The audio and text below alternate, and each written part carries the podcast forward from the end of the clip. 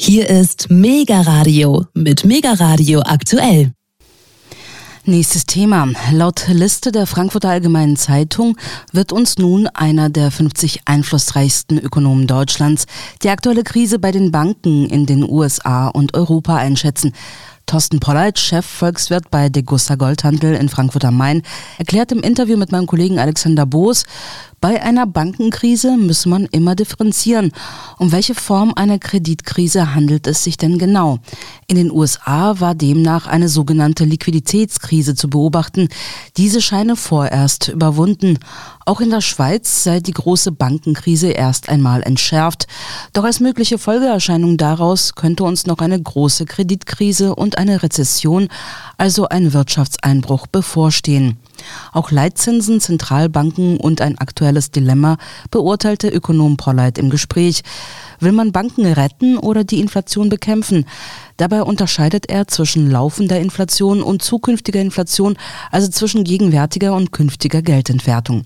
Er betont dabei, das Kernproblem solcher Finanz- und Bankenkrisen bleibe weiterhin das weltweit ungedeckte Geldsystem.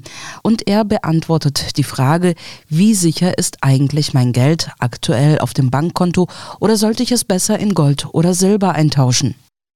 Herr Polleit, wie schätzen Sie als Chefökonom bei Digussa Goldhandel die aktuelle Gefahr einer neuen großen globalen Bankenkrise ein? Also mir persönlich brennt das Thema auch schon seit Wochen auf den Fingernägeln sozusagen. Vor allem, wenn Sie die Ereignisse der letzten Wochen und Monate bei der Silicon Valley Bank, der First Republic Bank, der Signature Bank in den USA und der Credit Suisse in der Schweiz als Ökonom, als kritischer Ökonom betrachten. Ja, grundsätzlich, Herr Bus, ist das eine ganz wichtige Frage, die mich natürlich auch beschäftigt und die auch für Investoren sehr wichtig ist. Sie wissen, das weltweite Geldsystem ist ein sogenanntes ungedecktes Geldsystem oder ein Fiat-Geldsystem, so kann man es auch bezeichnen. Und in diesem Geldsystem operieren Banken mit einer sogenannten Teilreserve. Das heißt, sie verfügen nur über einen relativ geringen Betrag ihrer täglich jederzeit fälligen Verbindlichkeiten in Form von Zentralbankguthaben oder eben Form von äh, Noten und Münzen, also Bargeld. Und da kann es immer wieder zu sehr unangenehmen Situationen kommen, wie beispielsweise bei der Silicon Valley Bank, nämlich zu einer Liquiditätskrise. Bei der Bankenkrise muss man immer differenzieren, welche Form diese Kreditkrise annimmt. In den USA war eine sogenannte Liquiditätskrise zu beobachten. Die Kunden haben der Bank Zahlungen abgefordert. Die Bank hatte nicht so viele liquide Mittel, um diese Auszahlungswünsche zu bedienen. Daraufhin hat man Wertpapiere verkauft, Verluste realisiert, die dann das Eigenkapital aufgezehrt haben. Und somit ist die Bank dann untergegangen. Die amerikanische Zentralbank hat natürlich sofort erkannt, dass daraus ein sogenannter Bankensturm, ein Bankrun erwachsen kann und hat neues Zentralbankgeld in den Bankensektor gepumpt. Das kann sie natürlich tun. Jederzeit kann sie die Zentralbankgeldmenge erhöhen. Denn sie ist ja der äh, Geldangebotsmonopolist. Insofern hat man in Amerika jetzt diese sogenannte Liquiditätskrise im Bankensektor ausgeschaltet. Ich meine auch international gibt es derzeit keine Anzeichen, dass diese Liquiditätskrise im Bankenapparat sich dramatisiert. Aber die Folgeeffekte, die sollten uns viel stärker beschäftigen, aus einer solchen Liquiditätskrise kann eine sogenannte Kreditkrise im Bankensektor erwachsen. Das heißt, die Banken werden vorsichtig bei der Kreditvergabe, der Kredit wird teuer, der Zustrom von neuem Kredit in die Volkswirtschaft äh, schwächt sich ab und daraus kann dann eine Rezession, mitunter eine schwere Rezession erwachsen. Die Banken erleiden Kreditausfälle auf ihren gewährten Darlehen. Ja, und dann kann eine sehr unangenehme konjunkturelle Krisensituation erwachsen. Und ich glaube, das ist auch nach wie vor die akute Gefahr. Okay, also präzisieren wir das nochmal kurz an dieser Stelle. Also Sie sagen, eine akute klassische Bankenkrise, diese Gefahr ist erstmal, die sehen Sie aktuell weniger, aber es könnte eben noch besagte Kreditkrise so als, wie sagt man, als Ripple-Effekt, als, als Spätfolge oder als, als Zeitnachfolge quasi kommen. Wie, wie groß schätzen Sie da die Gefahr ein bei dieser Kreditkrise, Herr Pollett? Ja, die halte ich für, und auch seit langem darf ich hier anfügen, Herr Boos, und das ein oder andere Mal haben wir auch schon darüber gesprochen. Ich halte das für sehr wahrscheinlich. Zum einen gibt es in dem sogenannten Fiat-Geldsystem immer wieder diese Boom- und Bust-Zyklen, also der Aufschwung, der dann gefolgt ist von einem Abschwung, im ungedeckten Geldsystem ist das sozusagen unvermeidlich und nach Jahren der wirtschaftlichen Expansion wäre es nicht überraschend, auch international es nun langsam wieder ein Szenario geben wird, in dem Banken zurückhalten werden bei der Kreditvergabe und dann eine sogenannte Kreditkrise die Folgeerscheinung ist. Und vielleicht war auch der Startschuss schon die Erschütterung im US-Bankenmarkt. Also, Herr Boos, ich sehe eine relativ hohe Wahrscheinlichkeit, dass aus dieser Liquiditätskrise, die man jetzt abgewendet hat, dann tatsächlich doch eine Kreditkrise erwächst. Also weiß beispielsweise, weil private Schuldner Probleme bekommen, ihren Schuldendienst zu leisten. Die Banken, ich sagte es bereits, erleiden dann Kreditausfälle auf ihrem Portfolio und das bewegt sie dann dazu, noch restriktiver zu werden bei der Kreditvergabe. Ja, und dann ist die Kreditkrise letztlich da. Hm, erlauben Sie mir noch eine ganz kurze Nachfrage dazu und gleichzeitig an der Stelle nochmal der Verweis auf unsere früheren Interviews mit Thorsten Polleit, Chef-Volkswirt bei die Gusser Goldhandel, zum Beispiel auf unserem Spotify-Kanal Mega Radio, aktuell das neue Inforadio. Aber jetzt nochmal kurz zu meiner Nachfrage. Ich nehme stark an, dass auch die Zinspolitik der Zentralbanken da ja eine Art Stellschraube sein können bei dieser mutmaßlichen Kreditkrise oder um diese halt abzuwenden. Ja, das ist richtig, dass die das an dieser Stelle erwähnen. Üblicherweise werden diese Boomphasen, also diese künstlichen Aufschwungphasen in Gang gesetzt, indem die Zentralbank die Zinsen extrem stark herabsetzt. Und das hatten wir auch gesehen in den Volkswirtschaften des Westens. In den letzten Jahren waren die Zinsen null oder de facto sogar negativ. Und das hat natürlich dann diese boomartige Entwicklung ausgelöst. Beispielsweise auch indem sich viele verschuldet haben, private Haushalte, Unternehmen, aber vor allem auch Staaten haben also die Niedrigzinsphase genutzt, um ihre Verschuldung aufzubauen. Dann haben die Zentralbanken, also nicht nur die amerikanische Zentralbank, sondern alle großen Zentralbanken, die Zinsen angehoben. Und das verteuert natürlich jetzt die äh, Kreditkosten. Und nach und nach macht sich das natürlich auch in der Zinsrechnung der Verschuldeten bemerkbar. Und da kann es dann eben auch dazu kommen, dass dann einige Kredite beginnen auszufallen, also beispielsweise im Hypothekarbereich, aber auch in den Konsumgüterkreditmärkten häufen sich dann die Zahlungsausfälle und das führt dann dazu, was ich eben bereits sagte, dass die Banken vorsichtiger werden. Also es ist richtig, die Zentralbanken üblicherweise sorgen nicht nur für den Boom, sondern sie lassen den Boom auch in einen Bast umkippen, eben durch die Zinspolitik, die Erhöhung des Leitzinses, der dann alle Zinskosten in der Volkswirtschaft in die Höhe treibt. Hm. Erlauben Sie mir noch eine kurze Nachfrage als Laie zu dem Komplex. Was ich aus den Interviews mit Ihnen und anderen Finanzexperten und auch was ich lese und höre, was ich daraus entnehme, ist, sollte man jetzt über die Leitzinspolitik versuchen, diese Kreditkrise zu verhindern oder, oder einzuschränken oder zu mindern, riskiert man damit aber nicht gleichzeitig, dass man die Inflation frei laufen lässt? Auch eine ganz wichtige Frage, Herr Boos. Die will ich versuchen aus meiner Perspektive zu beantworten. Und wenn Sie andere Ökonomen fragen, werden Sie vermutlich andere äh, Rückmeldungen erhalten. Es ist aus meiner Sicht so, dass die Zentralbanken derzeit sehr stark die Zinspolitik abstimmen mit Blick auf die laufende Inflation. Und ich glaube, das ist ein großer Fehler, weil die laufende Inflation nichts zu tun hat mit der künftigen Inflation. Die Geldpolitik wirkt immer mit einer Zeitverzögerung. Das, was man heute macht, zinspolitisch oder in der Veränderung der Kredit- und Geldmengen wirkt in eins oder zwei Jahren. Und man starrt gewissermaßen wie das Kaninchen auf die Schlange und setzt den Zins mit Blick auf die aktuelle Hochinflation.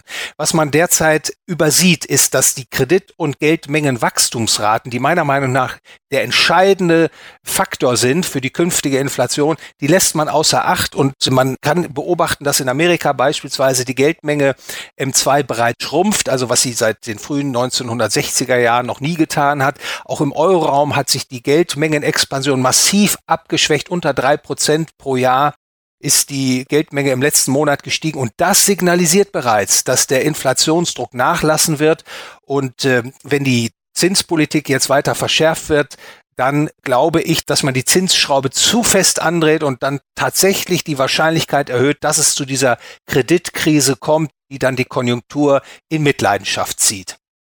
Hm, das sieht fast wie ein Dilemma aus. Also vielen Dank schon mal für Ihre Antworten und Expertise, Herr Pollett. Sie hatten gerade eben Amerika schon angesprochen. Schauen wir mal in die USA. US-Präsident Joe Biden will angesichts der turbulenten vergangenen Wochen wieder schärfere Auflagen für die Banken und deren Liquidität einführen. Dann hat ja auch die FED dieses Sonderprogramm schon eingeführt und aktuell tagt auch ein Sonderausschuss im US-Kongress und befasst sich mit der US-Banken-Schieflage. Ich weiß ja, dass Sie auch ein Vertreter der Ökonomieschule von Ludwig von Mises sind, also eher staatskritisch orientiert. Meine Frage, trauen Sie dem Staat bzw. dem US-Staat zu, da tatsächlich erfolgreich regulierend eingreifen zu können? Ich meine, nach 2008 hat es ja nicht unbedingt sehr gut geklappt. Also mit Blick auf äh, diesen jüngsten Untergang einer US-Bank, der Silicon Valley Bank am 10. März 2023, da muss man natürlich sagen, dass diese Bank ihre Zinsänderungsrisiken nicht im Griff hatte. Die Bank hat mit Kundeneinlagen, als die Zinsen sehr, sehr tief waren, also unter einem Prozent die Rendite für zehnjährige Staatsanleihen viele Wertpapiere gekauft, die dann stark Kursverluste erlitten haben, nachdem die Zentralbank in Amerika die Zinsen angehoben hat. Und das hat zu sogenannten Buchverlusten geführt, unrealisierten Verlusten. Und das war letztlich leider so bedrohlich, dass die Bank daran untergegangen ist. Insofern gibt es tatsächlich hier ein betriebswirtschaftliches Problem. Das hätte die Bank allerdings mhm. auch mit einem vernünftigen Zinsmanagement lösen können. Ich persönlich bin skeptisch, dass mehr Regulierung, mehr staatliche Regulierung tatsächlich das eigentliche Problem in den Griff bekommt. Das eigentliche Problem und symptomatisch sehe ich hier den Untergang der Silicon Valley Bank besteht darin, dass die Welt und Amerika insbesondere mit einem ungedeckten Geldsystem operiert. Und da gibt es, Sie nannten bereits einige Vertreter aus der Ökonomik, die sich damit eingehend beschäftigt haben. Darüber gibt es aufschlussreiche Theorien und Erklärungsansätze, die zeigen, dass das sogenannte Fiat-Geldsystem immer wieder und notwendigerweise zu Krisen führen führen muss. Also wenn man wirklich die Krisenproblematik in den Griff bekommen will, muss man nicht an der Regulierung ansetzen, da muss man letztlich an eine Reform des vorherrschenden Geldsystems denken. Mhm, verstehe. Gut, dass Sie das auch nochmal in so einem größeren Verständniszusammenhang gebracht haben. Meine nächste Frage, Herr Polleit. Ja, wie sicher ist denn jetzt unser Geld auf dem deutschen Konto? Vor allem blicke ich da auf die Deutsche Bank. Ein anderer Finanzexperte kritisierte jüngst die furchtbaren Derivate in den Büchern der Deutschen Bank. Laut US-Medienberichten soll das Deutsche Bankhaus über, also aktuell über 42 Billionen Euro an Derivaten in den eigenen Büchern stehen haben. Daraufhin haben in den letzten Wochen gegen die Deutsche Bank ja bereits auch schon große Hedgefonds und Shortseller gewettet. Andererseits habe ich auch gelesen, Stuart Graham, er ist Analyst beim Londoner Research House Autonomous. Er gab Entwarnung und sagte also, ähm, vordergründig sieht es erstmal sehr gut aus bei der Deutschen Bank. Ähm, also das, die Hauptgeschäfte laufen sozusagen und selbst diese 42 Billionen Euro an Derivaten könne die Deutsche Bank noch stemmen. Also das ist nicht der Grund, warum die dann bald in den Abgrund vielleicht gerissen werden könnte. Also vor dem Hintergrund also zwei Teilfragen im Prinzip. Wie sicher ist unser Geld auf dem Konto und wie schätzen Sie die Deutsche Bank Stabilität derzeit ein? Es heißt zwar Bankguthaben oder Bankeinlage, aber jeder sollte sich bewusst sein, dass er letztlich Kreditgeber gegenüber einer Bank ist, dass die Einlage, die er hat, eine Forderung gegenüber der Geschäftsbank darstellt. Und wenn die Geschäftsbank tatsächlich pleite gehen sollte, dann wäre auch die Bankeinlage, wäre das Giroguthaben perdu. Da gibt es allerdings einen Einlagenschutz für Bankguthaben. Da versucht man, die Problemfälle einzelner Banken abzufedern, also den Kunden vor äh, Verlusten zu schützen, die Einlagen über 100.000 Euro bei einer Bank betreffen. Also es gibt da Sicherheitsmechanismen, und hinzu kommt, dass die Zentralbanken heutzutage die Geldmenge ausweiten können in beliebiger Weise. Also wenn der Bankensektor illiquide werden würde, dann könnte die Zentralbank einschreiten, das Geldangebot erhöhen, sodass dann jeder an sein Geld kommt. Insofern halte ich die Verlustrisiken durch einen sogenannten Zahlungsausfall von Banken für relativ gering. Allerdings äh, gleichzeitig steigt natürlich damit das Inflationsrisiko, denn wenn offene Rechnungen mit neuem Geld bezahlt werden, dann sinkt, und das zeigt die Erfahrung nur allzu deutlich, die Kaufkraft des Geldes. Also insofern halte ich das Hauptrisiko derzeit für alle, die Guthaben bei Banken halten, nicht in einem Zahlungsausfallrisiko, äh, sondern ich sehe das Hauptrisiko in einer Kaufkraftentwertung der Guthaben, die heute bei Banken gelagert sind. Und was die Derivate betrifft, nun, Sie wissen, die Derivate-Welt, das ist eine sehr, sehr komplizierte Welt und da geht es natürlich um sehr, sehr große Zahlungen. Das kann dann leicht auch dazu führen, dass man bestehende Risiken überschätzt und das, glaube ich, ist derzeit auch der Fall.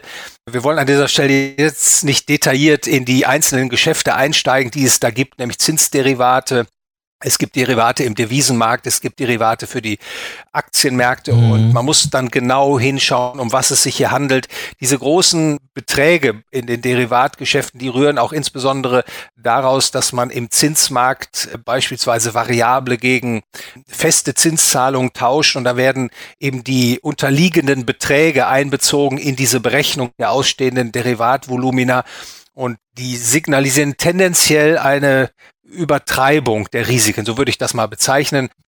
Aber letztlich muss man immer genau in die einzelnen Geschäfte gucken oder die einzelnen Segmente, die die Bank da abgeschlossen hat. Also es ist nicht einfach von außen sozusagen nur zu urteilen, die Bank ist, ist stark exponiert in den Derivatmärkten, dass das allein schon Hinweis ist, äh, dass hier besonders große Risiken schlummern. Okay, interessante Analyse, vielen Dank. Ja, jetzt muss ich ein bisschen meine, meine Zusatzfrage dazu abändern. Die Gussa rät ja auch immer dazu, einen Teil des eigenen Vermögens in Edelmetalle wie Gold und Silber zu halten. Sollte man denn nicht einen Teil seines Kontogeldes jetzt auch in Gold umtauschen zum Beispiel? Also mal ein bisschen naiv gefragt? Ja, Herr Boos, ich bin äh, grundsätzlich der Meinung, Sie sagten es bereits, dass man gut beraten ist, einen Teil der liquiden Mittel des eigenen Portfolios in physischem Gold zu halten, in Form von Münzen oder Barren. Und äh, diese Einschätzung, die speist sich aus den Problemen, aus der Problemlage des internationalen Kredit- und Geldsystems, so wie wir das eben ja auch schon andiskutiert, angedacht haben. Ich glaube eben, dass die äh, Gefahr recht groß ist, dass in diesem ungedeckten Fiat-Geldsystem, dass die Zentralbanken letztlich dann doch dazu greifen, offenen Rechnungen mit neu geschaffenem Geld zu bezahlen. Und das setzt natürlich die Kaufkraft von US-Dollar, von Euro und Co. herab. Gold ist letztlich eine Geldart, die unverwüstlich ist, die in den Jahrtausenden immer wieder bewiesen hat, dass sie als Wert, als verlässlicher Wertspeicher dienen kann. Und auf dieser Erfahrung aufbauend, denke ich, ist man eben gut beraten, einen Teil des äh, Vermögens in physischem Gold zu halten. Denn auch wenn wir jetzt über einige Teilprobleme gesprochen haben und ich vielleicht Teilentwarnung gegeben habe, so heißt das nicht, okay. hm. dass diese, das Risiko der Kaufkraftherabsetzung der Währungen äh, damit sozusagen nicht mehr virulent wäre. Im Gegenteil, dagegen sollte man sich absichern und äh, insofern ja streiche ich das auch an dieser Stelle, dass ich denke, eine gewisse Gold- oder auch Silberposition in physischer Form im Portfolio wirkt nicht nur Rendite steigernd über die nächsten Jahre, da bin ich recht überzeugt, sondern eben auch risikosenkend. Herr Polleit, zuletzt ist der Goldpreis ja tatsächlich auf über 2000 US-Dollar je Unze gestiegen. In einem aktuellen Degussa Marktreport hieß es dazu, die Notkredite der US-Zentralbank Fed lassen den Goldpreis steigen. Außerdem rät ihr Haus Degussa Goldhandel dazu, ich habe schon gesagt, der aktuelle Moment sei genau richtig, eigene Gold- und Silberbestände im Portfolio auf- oder auszubauen. Und diese Goldpreisentwicklung hatten sie ja zumindest auch in der Tendenz steigend gegenüber der Londoner LBMA vor wenigen Wochen auch so prognostiziert. Da hatten wir auch einen großen Bericht drüber gemacht, hier bei Mega Radio aktuell. Also meine Frage dazu, wie schätzen Sie die Edelmetalle aktuell ein? Ja, Sie sprechen eine interessante Episode an. Die Zentralbank in Amerika hat tatsächlich hier jüngst, wir sprachen über die Silicon Valley Bank, dem US-Bankensektor Notkredite verabreicht. Und wenn man in die Vergangenheit blickt, dann waren diese Notkredite üblicherweise immer ein Startschuss für ja, stark steigende Goldpreise. Und ich denke auch, dieser Erfahrungswert, der ist heute auch relevant. Insofern bin ich auch weiterhin positiv, dass dieser Aufwärtstrend des Goldpreises sich, sich fortsetzen wird.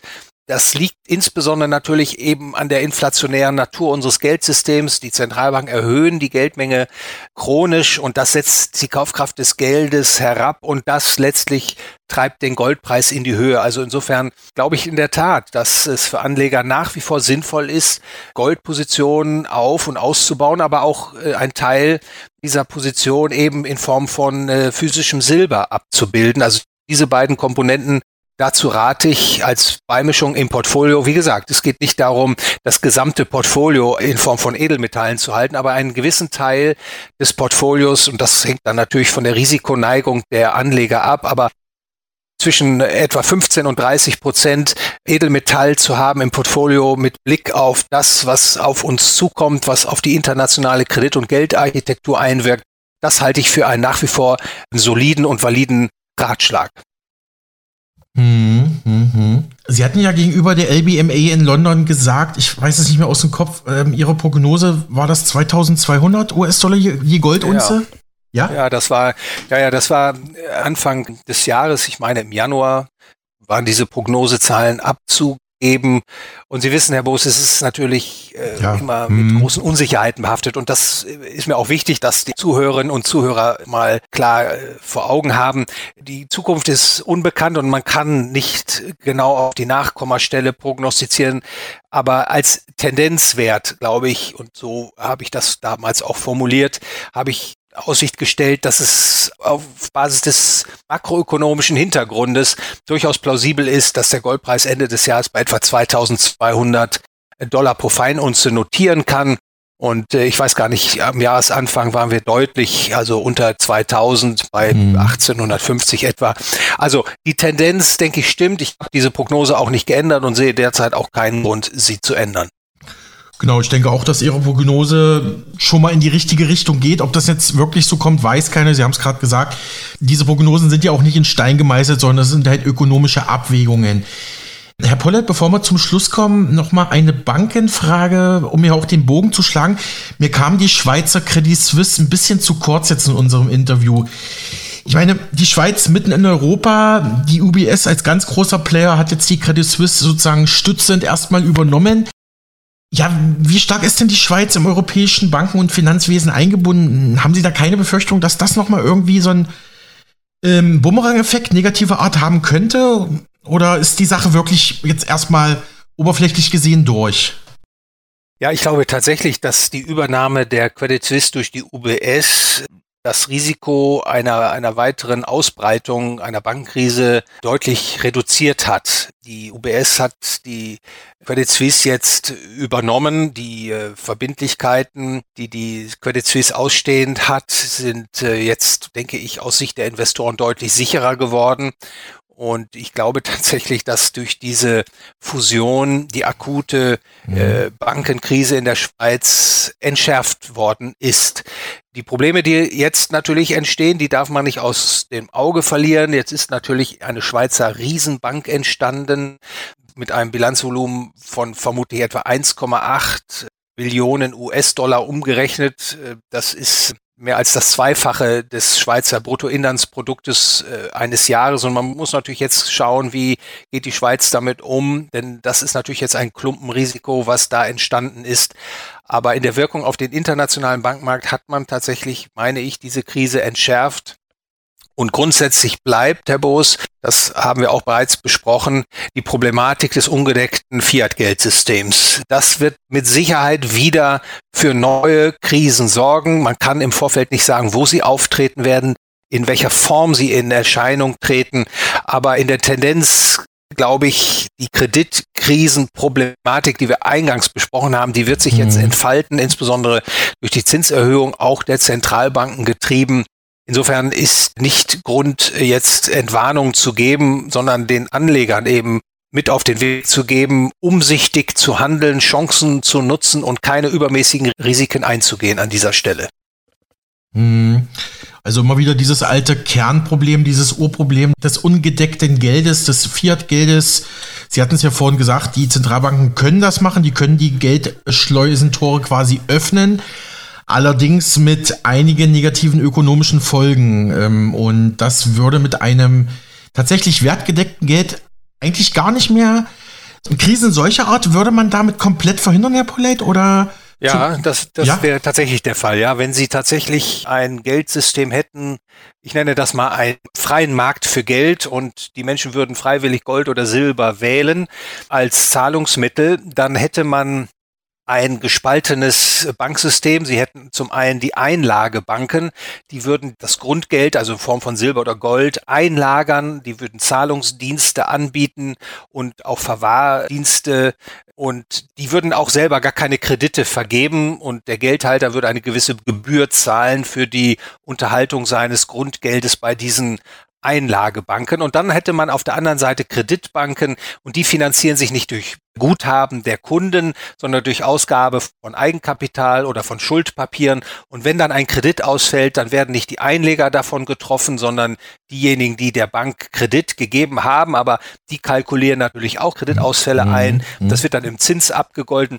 Und die Krisen, die wir heute haben, dass also gewissermaßen auch die Steuerzahler immer wieder in Haftung genommen werden für die Kreditrisiken, die die Banken eingehen und die, ähm, wenn man so will, Vergesellschaftung der Verluste, das gäbe es in solch einem Geldsystem sicherlich nicht. Hm, hochinteressant. Abschlussfrage, Herr Polleit. Ja, kommen wir mal zum Ausblick. Was erwartet uns die nächsten Monate? Ihr Haus, die Gussa, teilte bereits mit. Es werden sich vermutlich weitere Indikatoren zeigen in den kommenden Wochen, die ebenfalls eine Abschwächung der US- Konjunktur signalisieren, also dass der Trend dann wieder gesamtwirtschaftlich nach unten geht und die die Hoffnung vieler Investoren für höhere Zinsen vertreiben werden. Wenn Sie das uns noch mal kurz einschätzen könnten? Wir sprachen auch schon darüber, dass Geldpolitik mit einer Zeitverzögerung wirkt. Also wenn heute die Zinsen verändert werden, wenn heute das Geldmengen- und Kreditangebot verändert wird, dann sind die Folgen auf äh, die Produktion, auf die Beschäftigung nicht unmittelbar spürbar, sondern sie wirken mit einer Zeitverzögerung von einem halben Jahr oder einem Jahr oder bis zu anderthalb Jahren. Und ich befürchte, dass die Politik der letzten Monate dazu führt, dass die Konjunkturen sich entweder stark verlangsamen werden, aber nicht nur in den Vereinigten Staaten von Amerika, sondern auch hier im Euroraum. Und dass es auch durchaus dazu kommt, die Wahrscheinlichkeit einer Rezession steigt. Ähm, das sehe ich insbesondere an den Kreditausfallraten auf Bankkredite in den Vereinigten Staaten von Amerika. Das ist sozusagen ein Frühindikator. Da zeigt sich jetzt, dass die Kreditausfälle zwar immer noch auf einem relativ niedrigen Niveau sich befinden, aber dass die jetzt tendenziell ansteigen und die Erfahrung zeigt, wenn die erst einmal ansteigen, dann geht es rasch weiter nach oben und dann treten auch diese Effekte ein, über die wir sprachen. Die Banken werden vorsichtiger das Kreditangebot verknappt sich und die Konjunktur gibt noch stärker nach. Ich glaube, das ist sehr wahrscheinlich das Szenario, mit dem Anleger rechnen müssen. Und die Politik, die Geldpolitik wird natürlich auch mit einer Zeitverzögerung auf diese Entwicklung reagieren, nämlich mit Zinssenkungen. Ich glaube, die Zinsen bleiben nicht lange auf den erhöhten Niveaus dass es in Amerika und auch hier im Euroraum noch im laufenden Jahr zu Zinssenkungen kommt. Das halte ich für sehr wahrscheinlich. Und Zinssenkungen, das ist natürlich vor dem Hintergrund der Problematik, wie wir sie diskutiert haben, ein zusätzlicher Antrieb für den Gold- und Silberpreis. Also an der Stelle eben auch der Hinweis, die aktuellen Umfeldbedingungen halte ich für nach wie vor günstig, insbesondere die aktuellen Marktpreise, um Positionen für Anleger in Form von Gold und Silber auf und auszubauen.